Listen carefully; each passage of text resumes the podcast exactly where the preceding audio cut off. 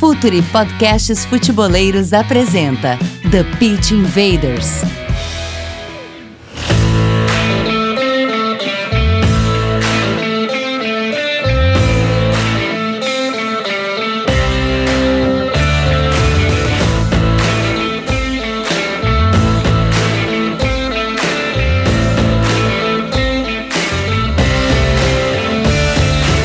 Olá, futeboleiros! Olá, futeboleiras! Futuri Podcasts apresenta The Pitch Invaders, episódio 188.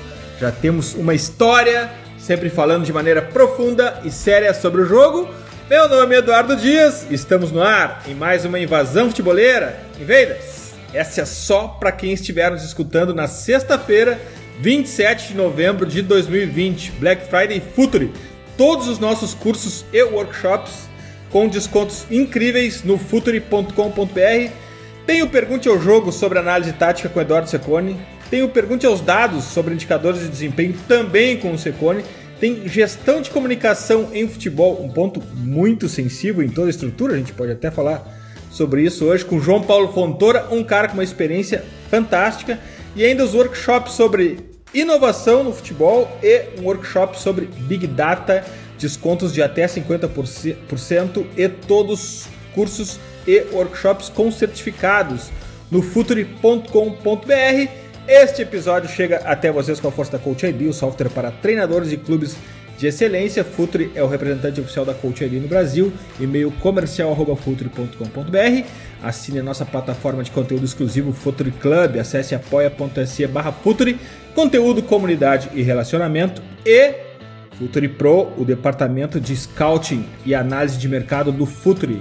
Performance e inteligência aplicada ao jogo. Futuri Pro, seu time ganha mais jogos, gasta menos dinheiro e ainda vende por mais. E esse ano não vai ter copinha. Os clientes do Futuri Pro não vão perder muita coisa porque já estão com todos os relatórios à sua disposição.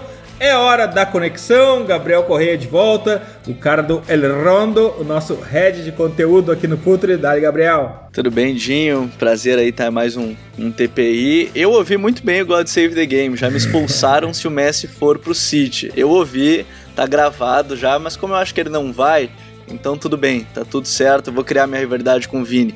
Bom estar aqui de volta para seguir falando de projetos e, e, projetos muito importantes no futebol brasileiro. O Messi entra, tu fica de fora.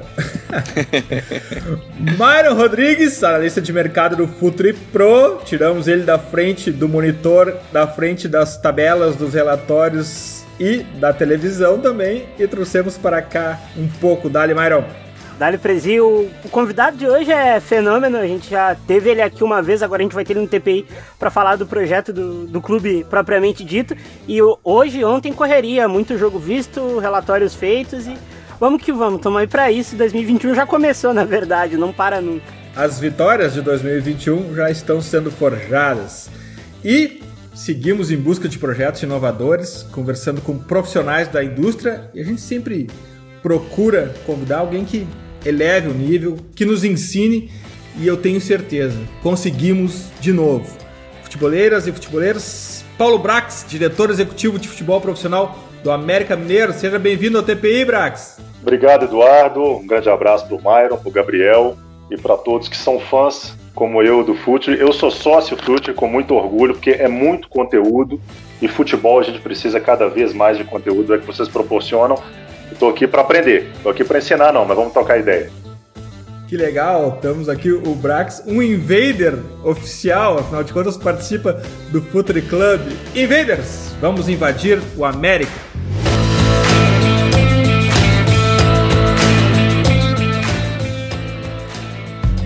Está no ar o The Pitch Invaders, podcast semanal do projeto Futuri.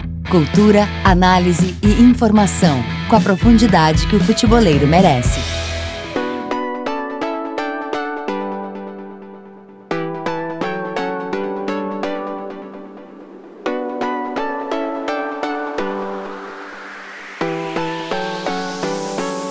A gente já rodou o mundo nesses últimos episódios. Falamos do, da MLS, do FC United com Zanota, a gente passou por Del Valle, River Plate, Ferroviária SA, sempre buscando uh, por inovação, sempre buscando por algo novo, sempre buscando por projetos. A gente sempre brinca com o trust the process, acredite no processo. A gente está também sempre olhando para o Brasil, afinal de contas, existem sim projetos sérios e inovadores por aqui e mais do que tudo diz respeito ao nosso contexto.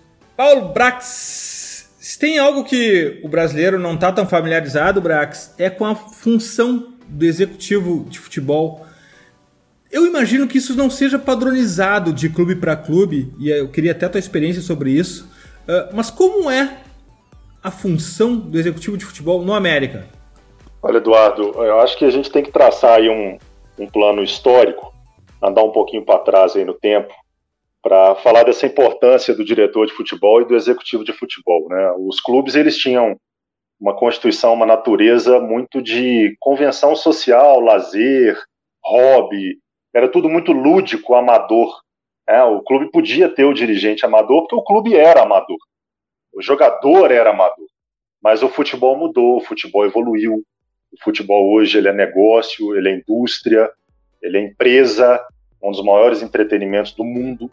É, e não cabe mais só o amor, a paixão dentro do clube. Ela cabe do lado de fora, do fã, do torcedor, do consumidor desse produto. Então a evolução acabou exigindo um profissionalismo. E o gestor, ele vem para planejar, para organizar, para dirigir, para controlar, para ter a gestão dos atletas de variados níveis, idade, história, é, ter uma gestão de crise, uma gestão do dia a dia, a gestão de CT, que é o centro de treinamento, a gestão do vestiário, de viagens.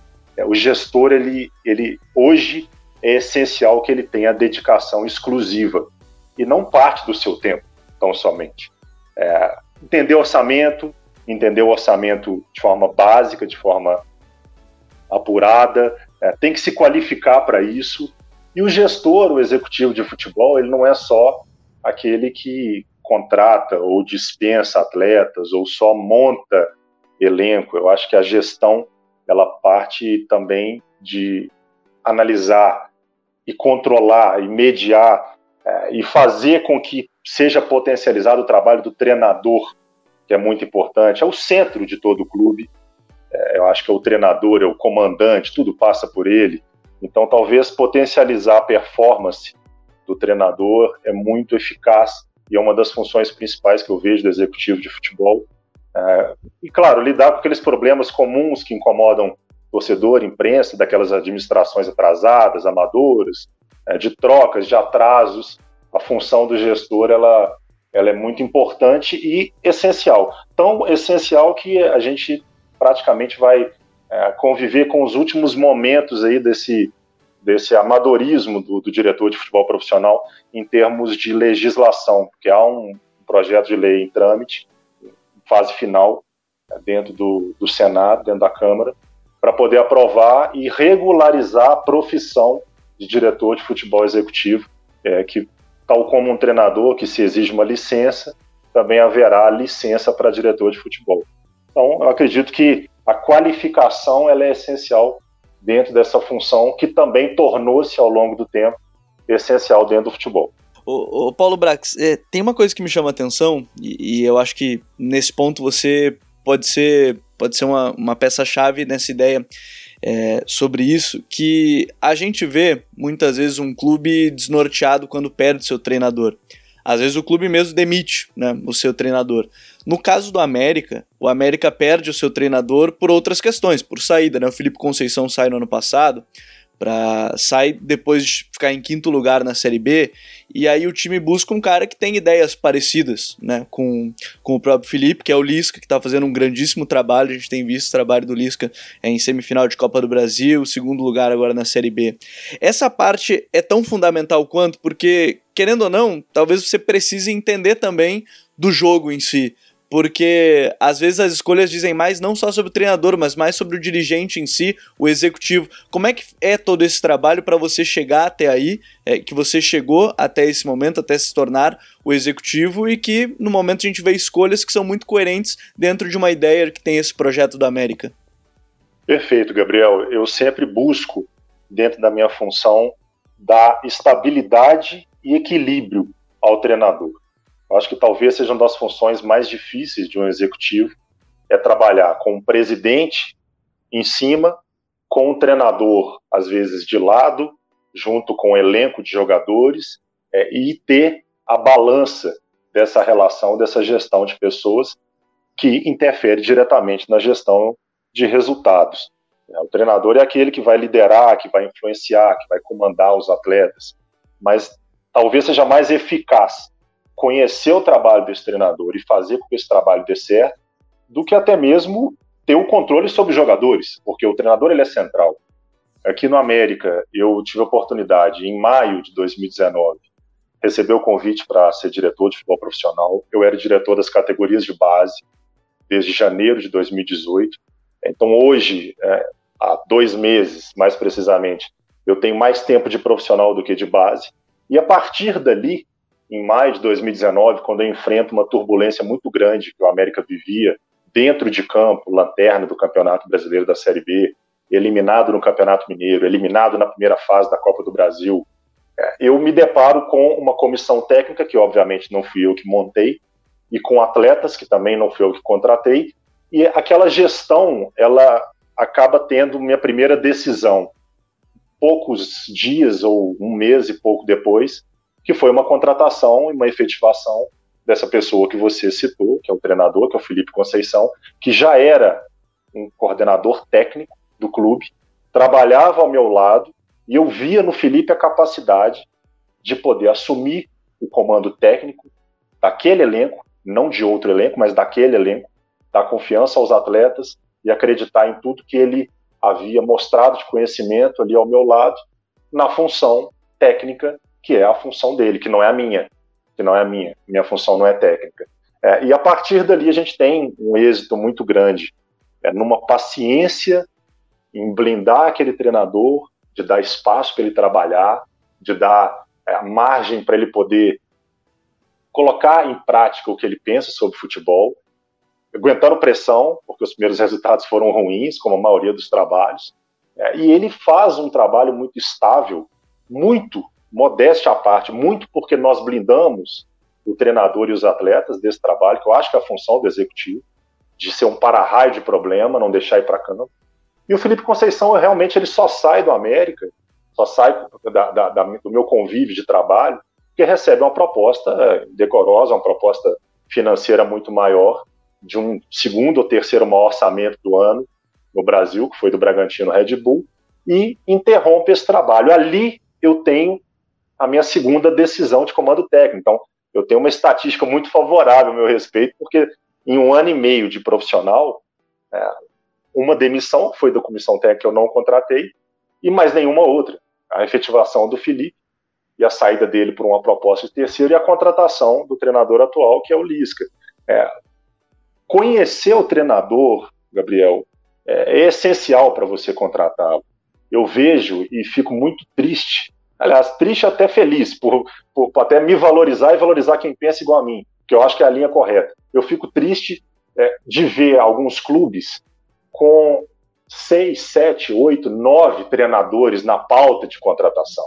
O clube A tentou o treinador X, depois ele recusou, foi no Y, depois foi no Z. Treinadores completamente diferentes de modelo de jogo, de estratégia, de dia a dia, de entrevista, de idade, de pensamento de jogo, de currículo. Parece uma metralhadora giratória que alguns clubes fazem, de não ter o perfil do técnico. O que que você quer com o treinador? Então, o que que eu faço muito, e eu tenho ajuda para isso, não consigo fazer sozinho, é, eu tenho um, um, mapa dos treinadores no Brasil. É, eu, eu não, vou, não vou confessar para vocês aqui, se vocês me perguntarem, mas, se, mas eu posso te dizer como que joga no meu conceito e das pessoas que me auxiliam, um Rogério Senna, um Dorival Júnior, um Bruno Pivetti, é, um, um Léo Condé, o Lisca, é, o Felipe Conceição. Eu tenho isso. Eu tenho um arquivo para isso. Então, assim, acho essencial que um executivo não só tenha no seu radar atletas, e quais são esses atletas, qual é o é o físico, é o mental, é o currículo desse atleta, que hoje em dia os dados te fornecem isso, mas também ter o treinador.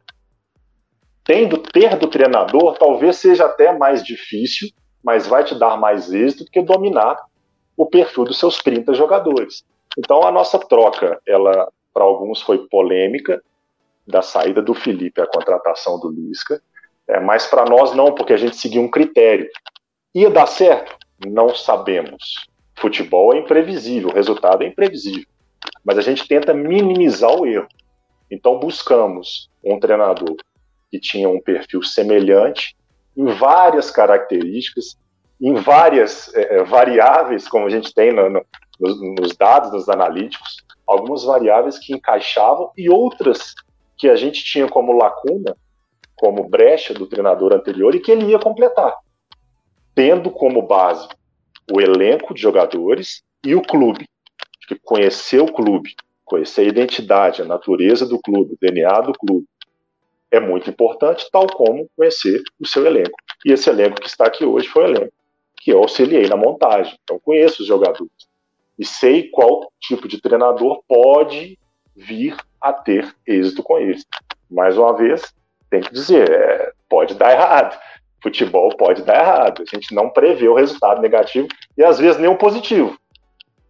Porque ninguém esperava, nenhum torcedor americano esperava que o América estaria na semifinal da Copa do Brasil esse ano, eliminando seis adversários, dentre eles Inter e Corinthians. Mas pode dar errado, como pode dar certo. A gente tenta minimizar o erro. Então essa troca ela foi muito assertiva é, e a gente tem um trabalho de dia a dia para lidar com todos os problemas que são inerentes à função executiva e treinador. Paulo, tu falou que foi uh, executivo da base do, do, do América também. O América ele tem um DNA muito formador.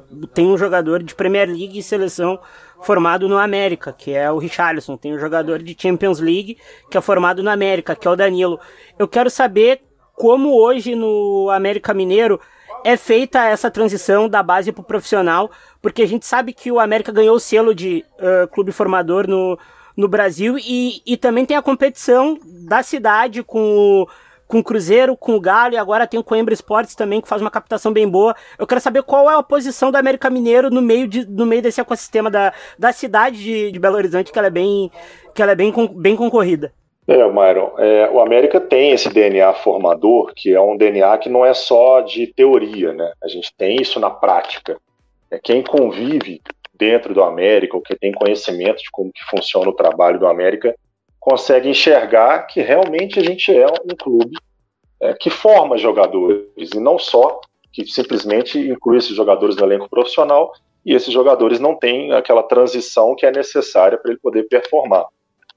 Hoje a gente tem dois atletas de destaque dentro da seleção brasileira, um Danilo e um Richards, que são categorias de base do América. É, então, acredito na formação desse jogador como dentro da natureza do clube. O América ele tem não só essa natureza de ter o know-how de formar esse atleta, mas também a necessidade de ter esse atleta no elenco profissional. Hoje a gente tem cerca de 40% do elenco oriundo da base. É muito. E a gente pretende até aumentar. Para isso, você precisa de ter profissionais qualificados que entendam o que, que é o América, como que é a estrutura do América, qual que é o objetivo do América, que num um, um campeonato de base, é, com todo respeito a quem busca isso, não é o título o objetivo do América. O objetivo do América é formar esse jogador e deixá-lo apto para estar dentro do elenco profissional. E essa transição ela tem degraus. A transição ela, ela vai aos poucos qualificando aquele jogador para que ele fique cada vez mais próximo de ser de fato um jogador profissional. E muitos se perdem no caminho. Então essa transição ela acontece dentro das comissões técnicas. É, hoje, por exemplo, um dos três preparadores físicos veio da base. O auxiliar técnico, que é o William, é, William Matos, o auxiliar técnico do profissional, do clube fixo, veio da base, que é o Cauã Almeida, já serviu a seleção brasileira, foi auxiliar do Guilherme Daladeia na Sub-17, veio da base. É, o analista de desempenho veio da base. Então, a gente tem uma transição que ela acontece de fora para dentro. O coordenador de futebol que trabalha ao meu lado, Rafael Diniz, veio da base, eu vim da base.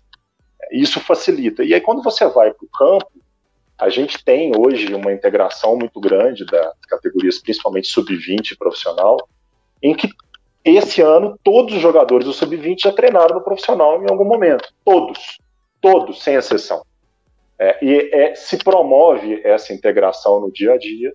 Alguns atletas simplesmente completam o treino, outros são observados. De todo modo, é uma oportunidade para esses dois para performar no profissional. Os horários de treino são semelhantes, o mesmo período se treina o sub-20, o profissional, de propósito. A gente tem sempre um profissional, ou no mínimo um profissional, que faz os dois treinos. Ele está no treino do sub-20, está no treino do profissional. Inclusive, o nosso técnico hoje do sub-20, que é o William Batista, ele era da nossa transição do profissional e assume o cargo do sub-20. É, então, é, essa transição ela facilita que esse atleta de base esteja no nosso elenco profissional. E da necessidade, o América não tem ainda né, aquela pujança financeira para comprar jogadores, para investir em contratações. Então, o América necessita de usar a sua base, usar aquele atleta que foi formado ali dentro, para poder tentar performar no profissional. Então, a gente brinca em termos de grupo, né, de G1, G2, G3, dentro do elenco profissional, é, o G3 praticamente é de atletas oriundos da categoria de base e alguns já estão no G1. Então, você pegar os últimos jogos nossos e últimos jogos grandes, é, enfrentar um internacional dentro do Beira Rio, a gente tinha é, um centroavante 2000, a gente tinha um volante 2000, o Flávio, o Vitão, enfrentar um Corinthians no Itaquera, em Itaquera, a gente tinha um centroavante 2000. Então são jogos grandes em que esses atletas que eram há pouco tempo do G3 já viraram G1. Então prontos, estão aptos para ou desportivamente servir o clube ou serem negociados no mercado interno ou externo. Então essa transição ela é de dia a dia e ela está em todos os profissionais que hoje trabalham na América da base ao profissional. Brax, estratégia de mercado como uma ferramenta de crescimento de performance esportiva e econômica é algo relativamente novo no futebol, uh, pelo menos algo sólido e estruturado. Talvez começo desse século, talvez o Sevilha de Monte tenha começado com isso, mas hoje já, já, já é bem disseminado. O América é um clube formador e o talento no Brasil ele é muito fragmentado e os grandes compradores acabaram descobrindo isso. Eles não precisam mais ir no Corinthians, no Flamengo, no Inter, no Grêmio, no São Paulo para comprar jogadores. Eles podem ir no América, por exemplo. O América de alguma maneira tem um plano para fazer essa grande venda sem precisar desses clubes vitrines do Brasil. O América tem uma estratégia para fazer esse passo adiante no, na estratégia de mercado como uma ferramenta de crescimento? Sem dúvida, Eduardo. A gente precisa disso. Eu acho que não só ter o atleta de base como essa matéria-prima, essa mão de obra, é importante para o elenco profissional, mas institucionalmente talvez seja ainda mais importante.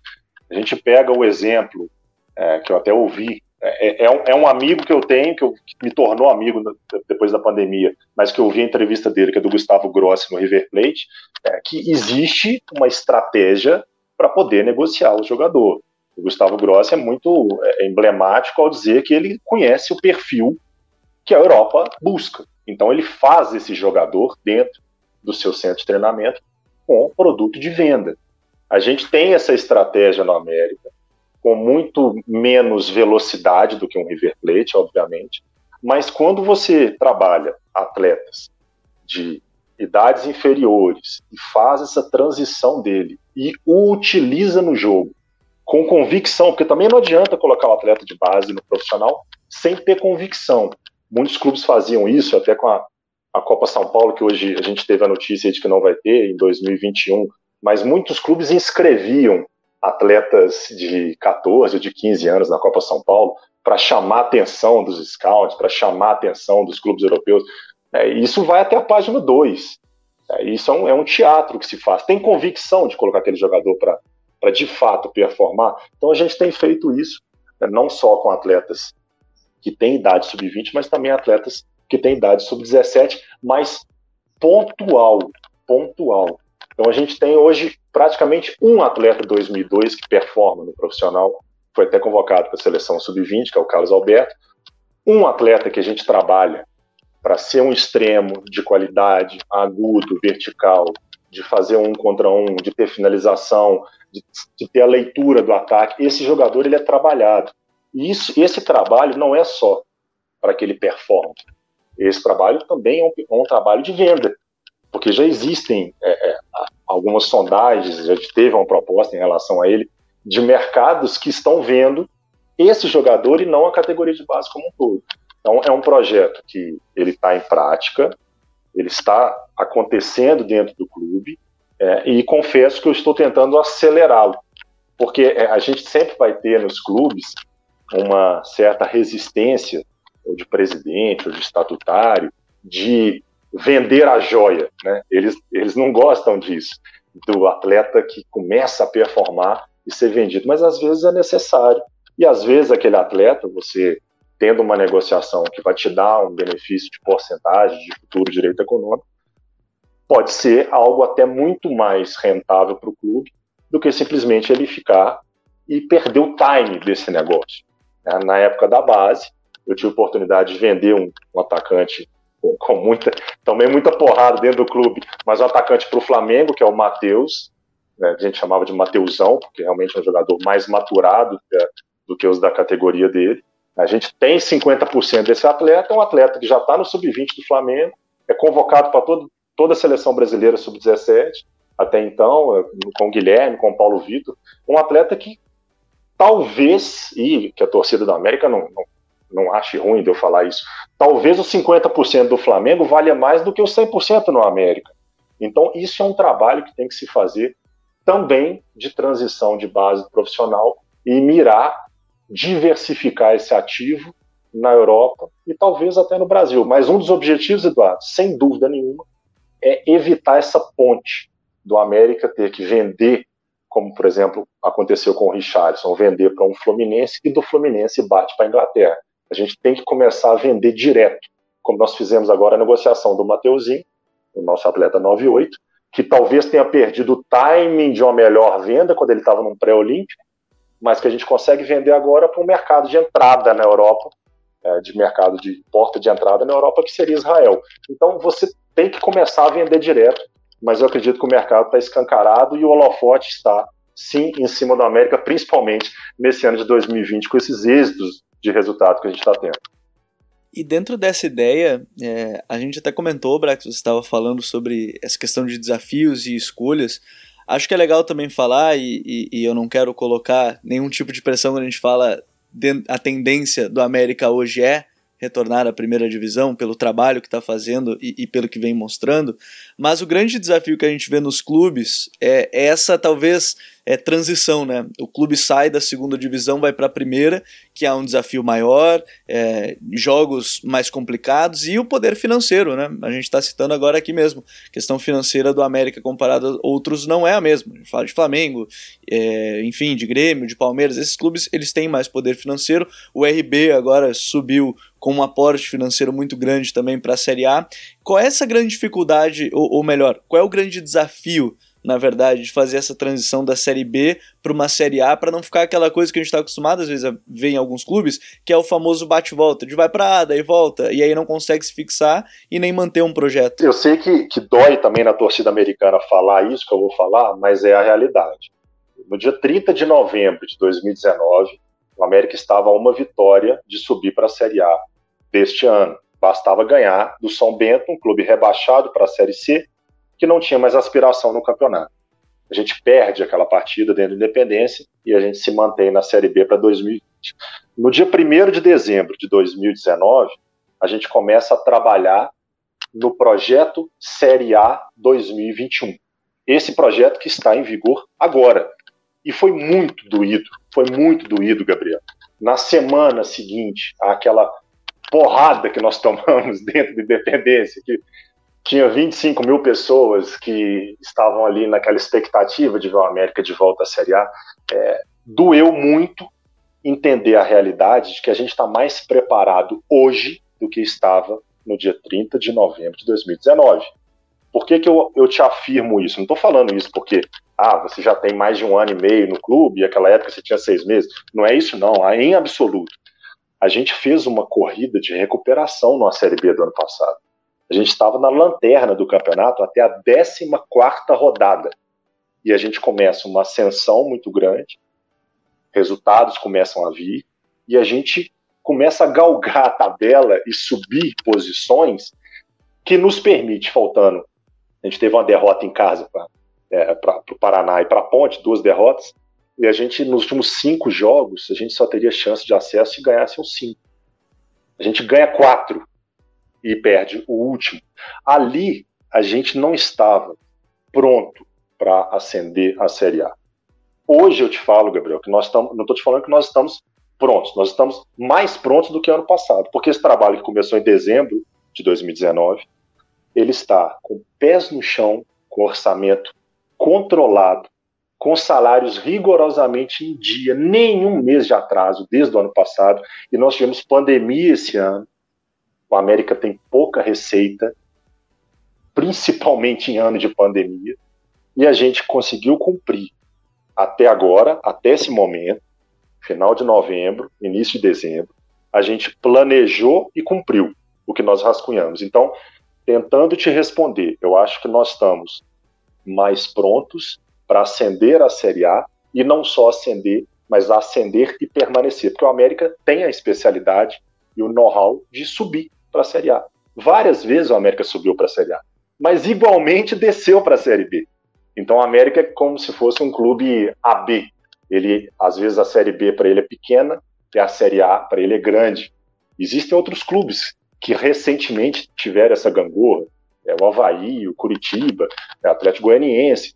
O América hoje se estrutura para permanecer, porque o que a gente tem feito esse ano de organização, de controle, de orçamento principalmente, de não ter bloqueio judicial, de não ter dívida, de não ter ações trabalhistas vultosas, de não ter briga política, de não ter é, confusões externas que atrapalham, a gente está tranquilo para, se vier o resultado de campo, de ascender, a gente conseguir trabalhar com orçamento muito maior, mas é, mas é muito maior, e conseguir montar um elenco, uma comissão técnica, ter a nossa estabilidade, ter o nosso equilíbrio, um ambiente, um planejamento para poder permanecer e fazer do América aí sim, com dois pés numa Série A, não só um, um pé só que vai e volta, dois pés na Série A para se tornar um clube efetivamente entre os 20 do Brasil. No ranking hoje da CBF, nós somos 18 mas a gente sabe que o América precisa se consolidar entre os 20 clubes do Brasil, e é o que a gente tem feito, com, volto a dizer, orçamento enxuto, mais pés no chão, sem loucura, sem megalomania, o América não tem mecenas investindo dinheiro, o América também não deve nada a ninguém. É, e um dia desse eu ouvi um dirigente dizer que, é, eu sempre gosto de repetir isso, ah, fazer futebol sem dinheiro é muito difícil. Eu discordo de forma veemente. Difícil é fazer futebol sem caráter, sem ética, sem correção, sem projeto, sem planejamento, é, sem um, um pessoal é, que tem o mesmo objetivo que você, com muita política, com muita pressão, aí é difícil. Agora, fazer futebol sem dinheiro, que é o que a gente faz, é muito bom, é prazeroso. É, e quando é exitoso, é mais ainda, que as contratações são assertivas, a gente faz o que pode ser feito, a gente antecipa contratações que agora, no meio do ano, clubes grandes vêm atrás dos nossos jogadores e a gente sorri porque nós achamos esses jogadores há seis meses atrás e os clubes grandes não acharam e agora eles querem. Então é ser assertivo, trabalhar bastante, ter criatividade, usar números, usar dados e acreditar no que você está fazendo. O que eu acredito no futebol é isso. Bem, mais ou menos resumiu meu trabalho nessa, no final da resposta. Então vamos falar do mercado do, do América que passou um, um tempo com o, com o Rui, o português, desse intercâmbio que uh, ajeitou, ajeitou o, o, o, centro de análise de mercado e, e desempenho do clube. Eu quero que tu fale como ele é feito hoje, qual é o garimpo, uh, as competições que o clube prioriza, porque como tu mesmo falou, não é um clube que tem um mecenas, não é um clube rico, não é um clube de Série A, e precisa ser assertivo. Então eu queria saber como é que é o funcionamento de dia a dia desse centro, até para explicar mais pro, pro pessoal de casa que num clube menor de Série B, que muitos clubes de Série A ainda não têm isso, não trabalham dessa forma, eu quero que tu explique como é essa, essa parte que é tão ou mais importante do que o, do que o jogo do, do que o jogo de domingo ou quarta. E a estrutura também, Braz. É, a gente tem hoje um. Não hoje, né? Já tem algum tempo, desde a época do Rui português, que é uma, uma figura sensacional. Além de figura sensacional, é um muito competente profissional. É, que hoje está lá em, em, Portugal, acabou de ter o acesso também para a primeira divisão. E eu, é um amigo que eu tenho no futebol. A gente tem um núcleo de análise de mercado e de desempenho. Então, dentro desse núcleo, é, se separam os analistas de desempenho, que eu tenho até uma ascensão sobre eles, mas que eu deixo mais solto para o trabalho do analista de desempenho ser diretamente ligado ao treinador, municiar o treinador o tempo todo de dados, de números, é, de, de fornecer tudo que o treinador precisa da sua equipe, da equipe adversária, e o núcleo de análise de mercado, que é o núcleo que eu mais tenho apreço dentro do clube e que se dependesse de mim seria onde só de mim seria onde eu faria os maiores investimentos. É, eu até abri um processo de seleção antes da pandemia. Eu quase contratei o Mário, inclusive, Eduardo, sem te pedir a, a licença para isso, mas o Myron, o Myron estava na minha lista e eu conversei com ele, não só o Myron, mas o Giovanni. O Giovanni é um cara que eu troco muita ideia, a multa, a, a, multa é, a multa é cara, gost... viu? Ainda mais agora pode que eu levar. falei isso, aí aumentou mais ainda. Não, pode levar. Mas eu, eu... Problema, não. Só, só, não, só, não, só não aceitamos devoluções. É, tem que levar e ficar. É igual não, eu, eu vou colocar uma cláusula sem retorno. Mas eu, eu, eu, faria um investimento muito grande e pretendo fazer para o ano que vem também um investimento maior na análise de mercado porque é o analista de mercado que trabalha diretamente comigo. É, eu sou um, um apaixonado com, com, dados, com números, é, pensando nesses números, claro, não, não, os analisando friamente, e faço também essa análise. É, eu tenho também, da mesma forma que eu tenho sobre treinadores, eu tenho um radar muito grande aqui, de um material imenso de jogadores. Atualmente eu tenho potencializado esse material das equipes de Série A e de Série B da Série B, às vezes, para nós é até mais fácil, porque a gente tem um jogo, ainda mais com a pandemia que está nos evitando ir aos outros jogos sem ser os nossos, de fazer aquela análise em loco, que é essencial. A gente tem essa análise da Série B e também tem a análise da Série A e de jogadores pontuais de uma Série C, além de mercados mais próximos de nós, como, por exemplo, Portugal. Essa análise ela é feita por mim, eu trabalho muito com ela, muito, é, e com o analista de mercado. Então, praticamente a estrutura nossa é desse núcleo está ligado diretamente ao departamento de futebol profissional, é, que comigo né, trabalha praticamente uma pessoa só. Então, é, um, é, um, é muito enxuto, a estrutura nossa é enxuta, e eu digo que faz diferença. E talvez faça diferença no elenco de atletas, também faz diferença com o treinador, e, e parafraseando até o meu presidente, que é o Marcos Salum, que me ensinou isso, eu vou levar para minha carreira inteira. É a cadeia curta de comando. Quanto menos gente tiver decidindo no futebol, melhor, mais assertivo, menos ruído dá, menos turbulência, é, às vezes até menos democracia, e faz bem não ter democracia para decisões, às vezes são rápidas dentro do futebol. Mas o núcleo de análise de mercado é, é um meu braço, o meu braço direito, que eu tenho que ter esses dados na mão, eu tenho que ter os números dos atletas, porque, como eu disse para vocês até na última resposta, eu preciso ser mais inteligente, rápido e criativo do que outros clubes. É, eu não consigo contratar um atleta disputando com questão salarial ou questão de investimento com os 12 clubes grandes, 12, 15 clubes grandes do Brasil. Eu não consigo fazer isso, salvo se eu chegar antes deles. Então, isso é que a gente tem feito, e acredito que para esse ano de 2020, a gente está caminhando aí para encerrar a janela da Série B.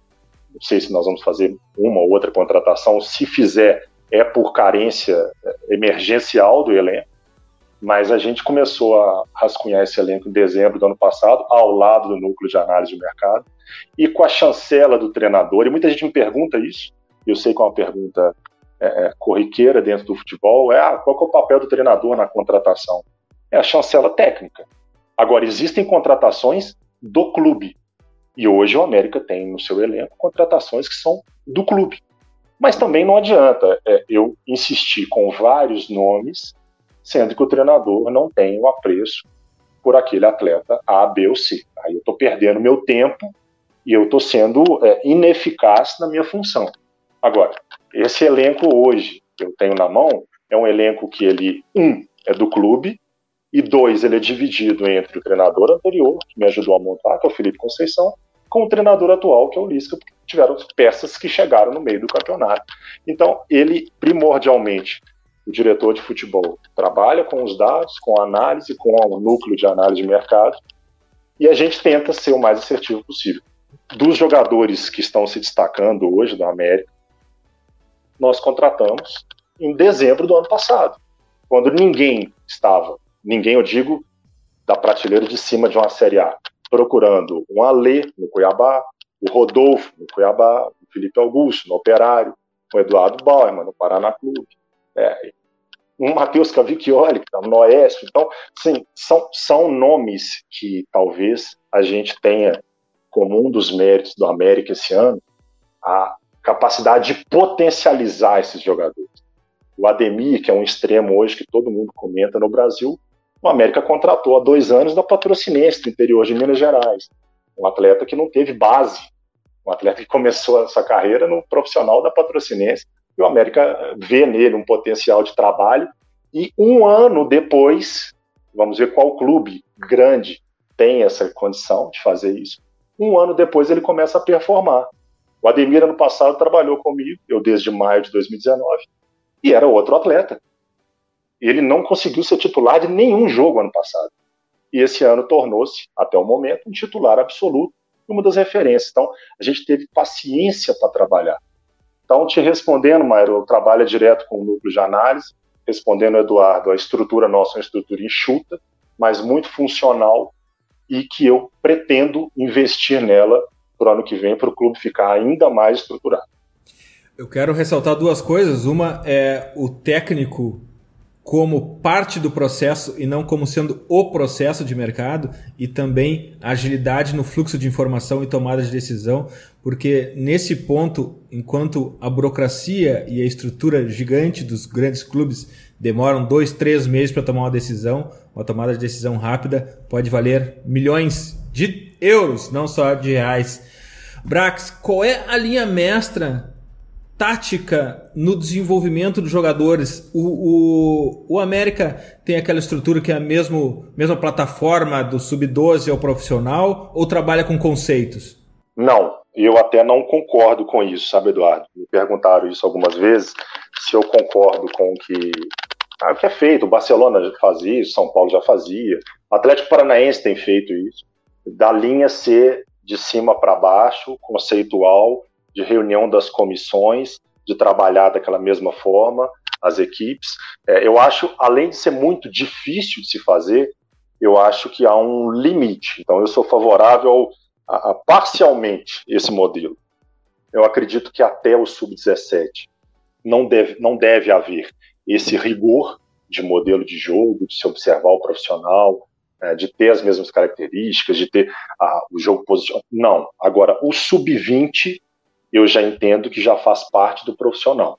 Aí sim, o sub-20 nosso, hoje, a gente, aos poucos, uma integração muito grande do profissional com a base, que facilita também pela minha vinda de lá, a gente procura ter uma mesma linha de trabalho, ter o mesmo conceito de jogo. É, se você pegar os últimos jogos do sub-20 da América, do Campeonato Brasileiro sub-20, tem o mesmo conceito do time profissional. É, isso não é imposto, isso não é, é motivo de muito rigor, acaba que pela integração das comissões técnicas se torna-se natural e menos doloroso do que você contratar um profissional e impor isso a ele, porque treinador a gente conhece bem a cabeça do treinador ela é diferente de tudo. Então, o treinador, quando ele tem aquela batuta e vai comandar o time antes, durante depois do jogo, ele pode tomar as decisões que ele entende pertinente para buscar o resultado. Agora, quando há no clube, de forma bem tranquila, dia a dia, de, não de imposição, de obrigatoriedade, mas de aceitação, de conversa e de troca de experiências, isso acaba sendo natural, mas com o sub-20. Abaixo do sub-20, não. Dentro do nosso CT, a gente começa no 14, o sub-14. Então, nós não temos dentro do nosso CT abaixo dos 14 anos. Tem um clube separado, que tem as categorias 10, 11, 12 13. Então, dentro do CT, nós temos sub-14, sub-15, o sub-17 e o principalmente, que é essa integração que eu acho que já está ali na, na, no último degrau do profissional, que é o sub-20. Esse sim, a gente tem conceitos.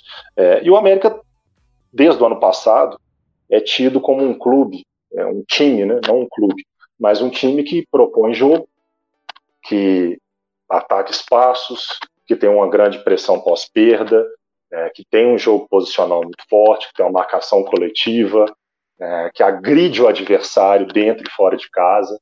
É, isso, do ano passado, é, tornou-se por esse ano. É, e por mais que a gente tenha trocado a comissão, a gente troca a comissão, como eu disse, com um conceito semelhante. É, e hoje a gente pode, analisando o jogo do América, no seu padrão, é claro que existem jogos diferentes, você não vai começar a propor jogo com um minuto contra o Internacional dentro do Beira Rio. Mas, ao longo do jogo, você vê que existem as características que é desse mesmo elenco, e aí também tem o papel do executivo, que é de manter o elenco que ele acredita. Se a gente, se a gente pegar a, os jogadores relacionados no dia 30 de novembro de 2019, daquele fatídico jogo com o São Bento, e do último jogo nosso, que foi contra o Juventude de Caxias, nós temos 61% dos jogadores. Então é muito, é muito. Em um ano depois, depois de um fracasso, depois de um fracasso de última rodada, a gente manter cerca de 60% do elenco dentro de campo. Então é acreditar nesse elenco e acreditar no modelo de jogo e ter esse conceito, tá? Desde o ano passado e teve a continuidade esse ano.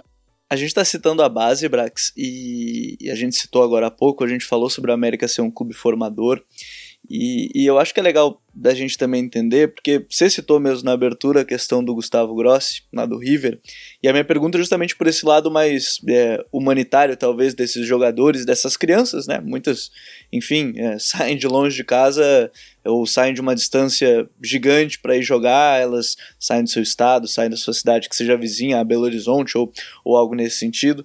Como é que o América trabalha é, nesse ponto? Porque também me parece importante cuidar o entorno dela, porque é muito difícil uma criança ter um entorno muito complicado, é, ela conseguir se desenvolver mentalmente, fisicamente, se ela não come direitinho em casa, é, e aí o clube tem que dar esse suporte. Como é que o América trabalha nesse ponto da formação fora talvez do clube em si para cuidar dessas crianças, para elas terem uma formação e chegar no sub-17, por exemplo, já bem fisicamente, mentalmente e, e todo esse contexto? É a prioridade do clube. Não podia ser diferente, até pela falta de condição financeira de fazer é, de forma diversa.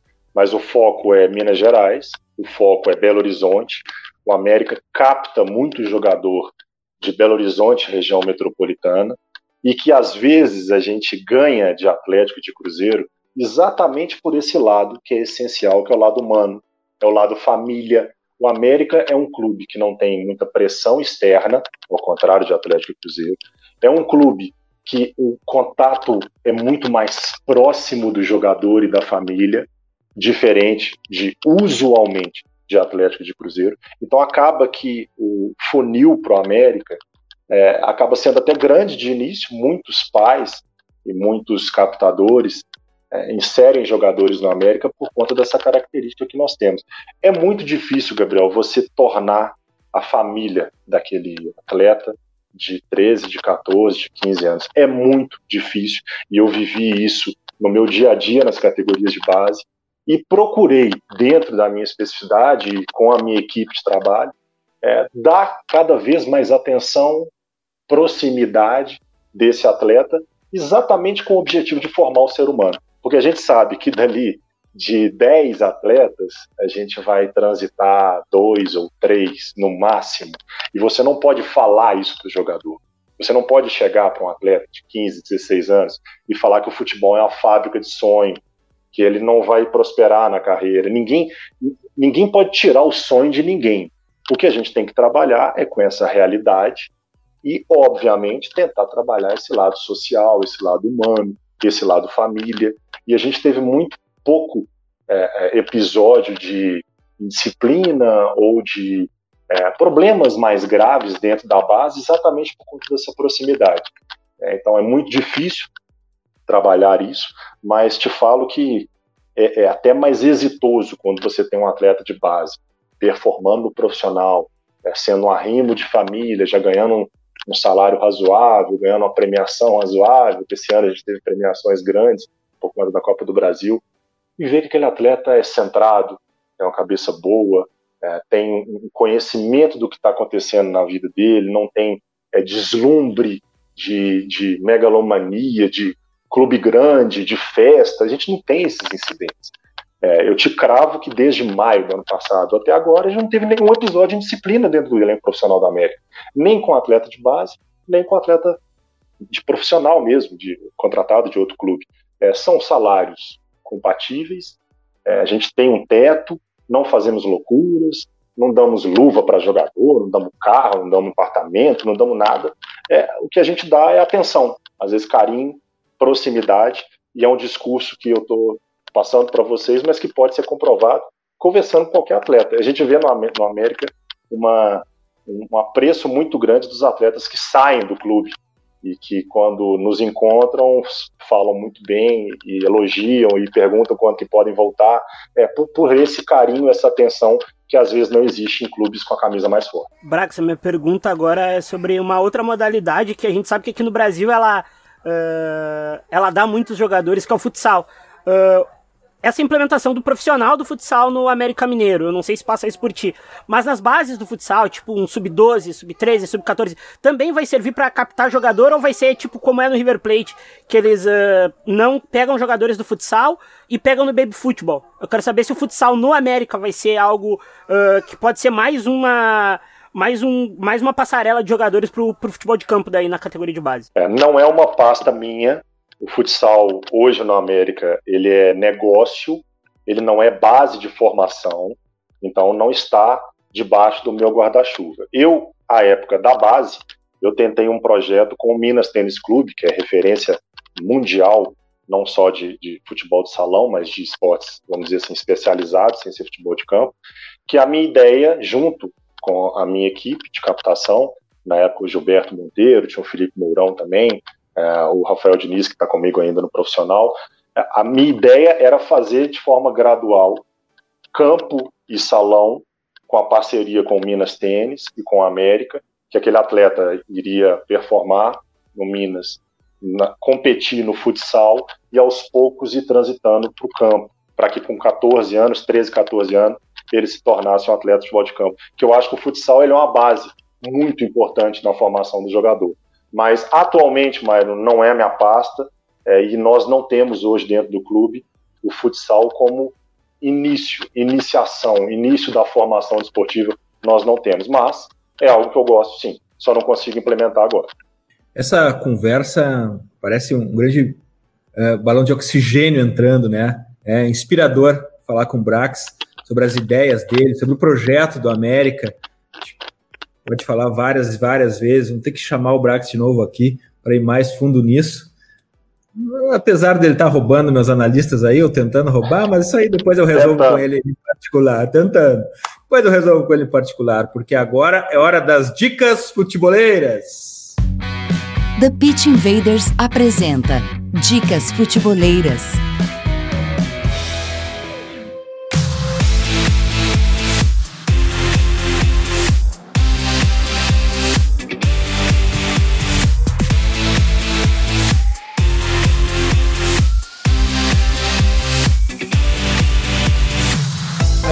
Dica futeboleira essa semana, ela é uma dica basqueteira, mas você sabe que aqui a gente encontra futebol em tudo.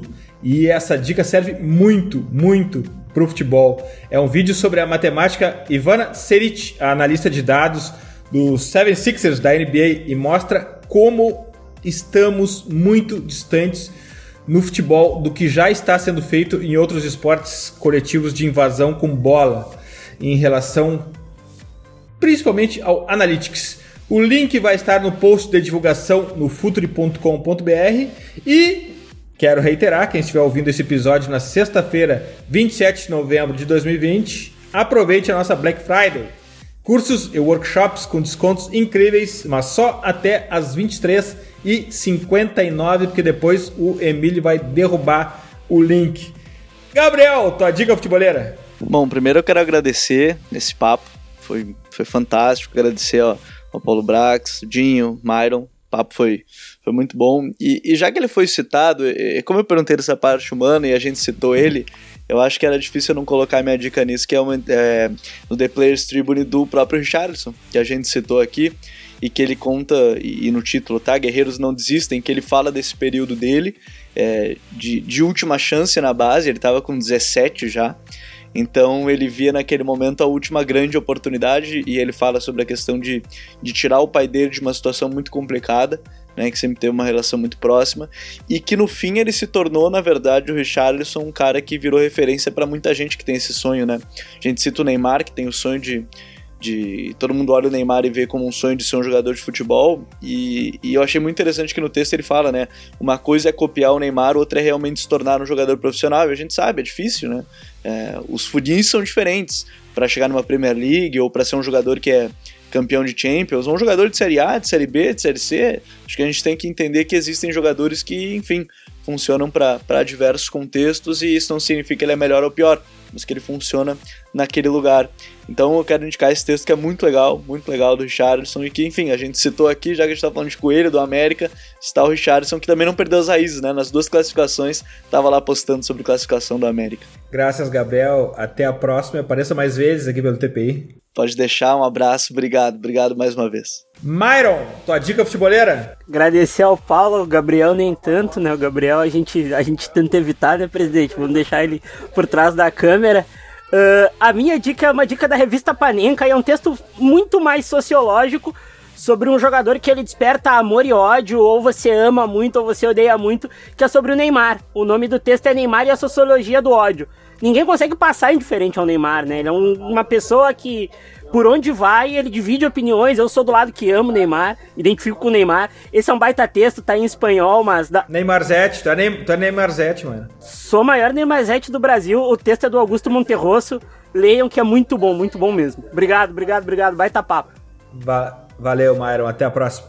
Paulo Brax, tua dica futeboleira? Vamos lá, vou, vou, vou, abusar da boa vontade, então. Vou dar três dicas aqui. De livro, A Escola Europeia, que é um grande livro do, Daniel Fieldsen, que fala sobre os clubes. Eu acho que a gente tem que conhecer cada vez mais os clubes é, no Brasil, na Europa, a natureza do clube, o que quer aquele clube, qual a natureza daquele clube.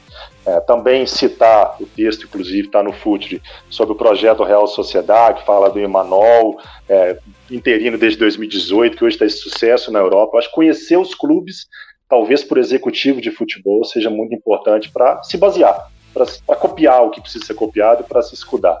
É, jornalista português, o Vasco Samuoco, que escreve muito bem sobre futebol. Eu sou fã do cara, é, gosto demais dos textos dele, também está no YouTube.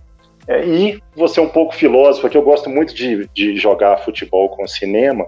É, o filme espanhol O Poço, né, do, do diretor Galder Urrutia, é, não tem nada a ver com futebol, mas eu, eu consegui enxergar nesse filme é, gestão, planejamento, é, pensamento coletivo versus pensamento individual, é, projeção de futuro, escolhas, decisões, é, relacionamentos gestão de pessoas, gestão de vida. Então, eu não sei se eu sou apaixonado demais com futebol, mas eu daria essa dica de filme para quem não viu esse filme espanhol e tentar se conjugar com a função de executivo de futebol. É, eu estou muito grato de poder participar dessa mesa mais do que qualificada. Não vou contratar ninguém do FUT por enquanto, viu, Eduardo? Se eu for contratar, vou contratar o FUT como um todo, mas para ser parceiro. É, obrigado, Gabriel. Obrigado, Mário. Obrigado, Eduardo. Espero que tenha sido tão prazeroso quanto foi para mim. E vamos batendo bola e vamos levar o futebol a um nível cada vez mais profissional, por favor. Bora! Valeu, Brax. Muito obrigado. Nós todos aqui te admiramos, admiramos muito o teu trabalho. Obrigado por ser essa inspiração. Obrigado por ser esse oxigênio no futebol brasileiro com as tuas ideias e com a execução das tuas ideias. Obrigado por estar também ao nosso lado, compartilhar teu tempo e conhecimento. Obrigado, Brax. Valeu, um abraço. Invaders, graças por estarmos juntos em mais STP, futeboleiras e futeboleiros. Nós somos o Futuri e temos um convite para vocês. Pense o jogo. Abraço e até a próxima invasão, The Pit Invaders.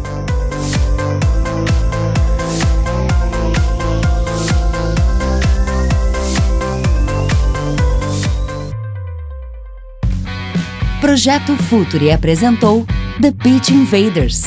Acesse www.futuri.com.br. Pense o jogo.